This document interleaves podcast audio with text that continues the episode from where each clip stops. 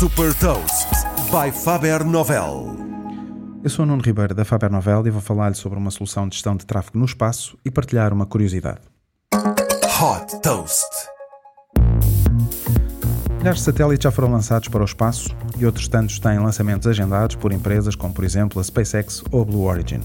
Fundada por Nuno Sebastião, um dos fundadores da já unicórnio FedSci, a startup portuguesa Neurospace vai servir operadores de satélites, seguradoras e entidades governamentais. Esta plataforma de inteligência artificial prevê o risco de colisão entre satélites e também com o chamado lixo espacial, que se desloca a vários quilómetros por segundo.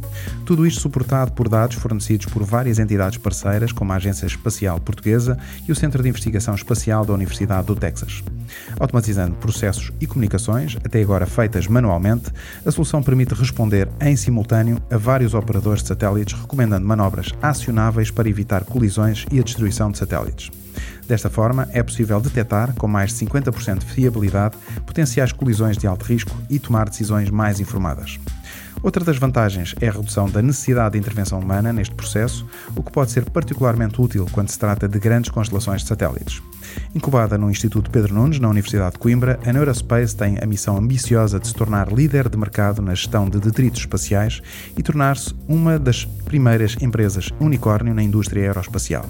Desde que foi fundada em 2020, já captou um investimento de 2 milhões e meio de euros e tem como principal investidor a Armilar Venture Partners.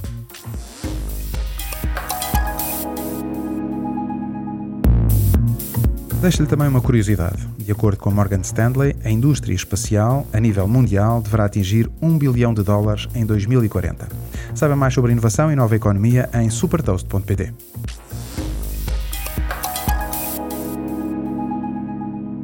Super Toast é um projeto editorial da Faber Novel que distribui o futuro hoje para preparar as empresas para o amanhã.